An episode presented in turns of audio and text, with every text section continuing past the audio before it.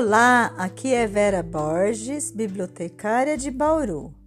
Vou apresentar para vocês uma história de Ruth Rocha com ilustrações de Carlos Martins, da editora Ática e da coleção Samba Lelê.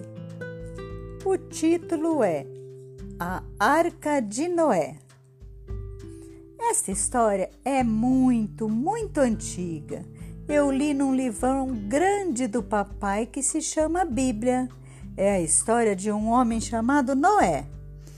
Um dia Deus chamou Noé e mandou que ele construísse um barco bem grande. Não sei porquê, mas todo mundo chama esse barco de Arca de Noé. Deus mandou que ele pusesse dentro do barco um bicho de cada qualidade. Um bicho não, dois, um leão e uma leoa, um macaco e uma macaca, um catitu e uma catitoa.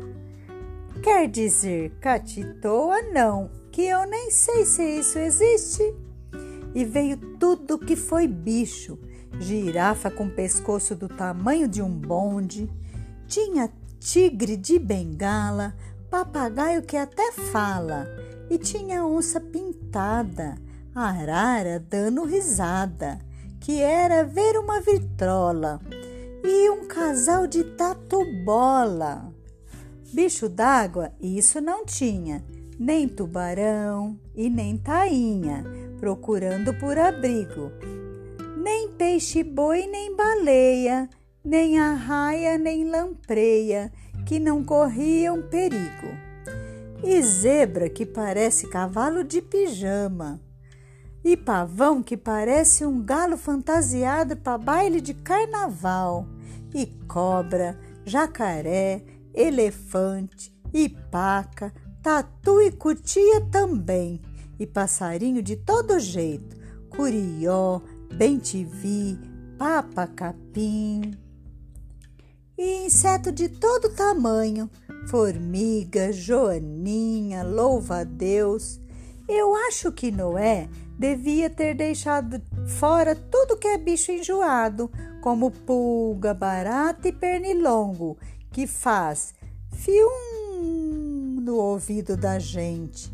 Mas ele não deixou, levou tudo que foi bicho.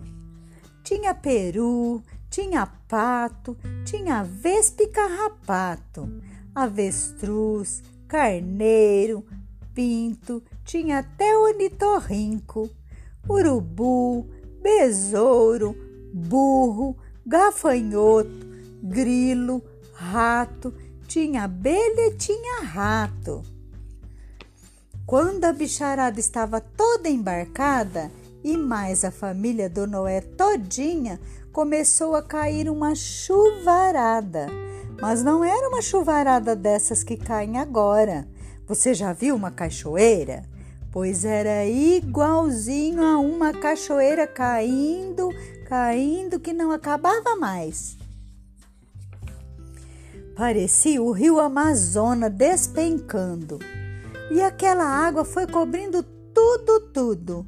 Cobriu as terras, cobriu as plantas, cobriu as árvores, cobriu as montanhas. Só mesmo a arca de Noé, que boiava em cima das águas, é que ficou, que não ficou coberta. E mesmo depois que passou a tempestade, ficou tudo coberto de água e passou muito tempo.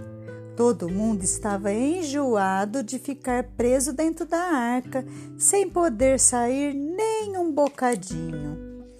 Os bichos até começaram a brigar, que nem criança, que fica muito tempo dentro de casa e já começa a implicar com os irmãos. O gato e o rato começaram a brigar nesse tempo e até hoje não fizeram as pazes. Até que um dia veio vindo um ventinho lá de longe e as águas começaram a baixar e foram baixando, baixando, e Noé teve uma ideia. Mandou o pombo dar uma volta lá fora para ver como estavam as coisas. Os pombos são ótimos para isso. Eles sabem ir e voltar dos lugares sem se perder nem nada. Por isso é que Noé escolheu o pombo para esse trabalho. O pombo foi e voltou com uma folhinha no bico.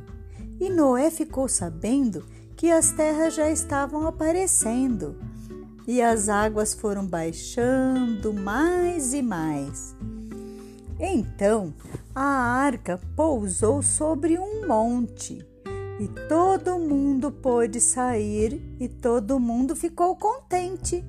E todos se abraçaram e cantaram. E Deus pendurou no céu um arco colorido todo de listras. E esse arco queria dizer que Deus era amigo dos homens e que nunca mais ia chover assim na terra. Você já viu? Depois da chuva, o arco-íris redondinho no céu?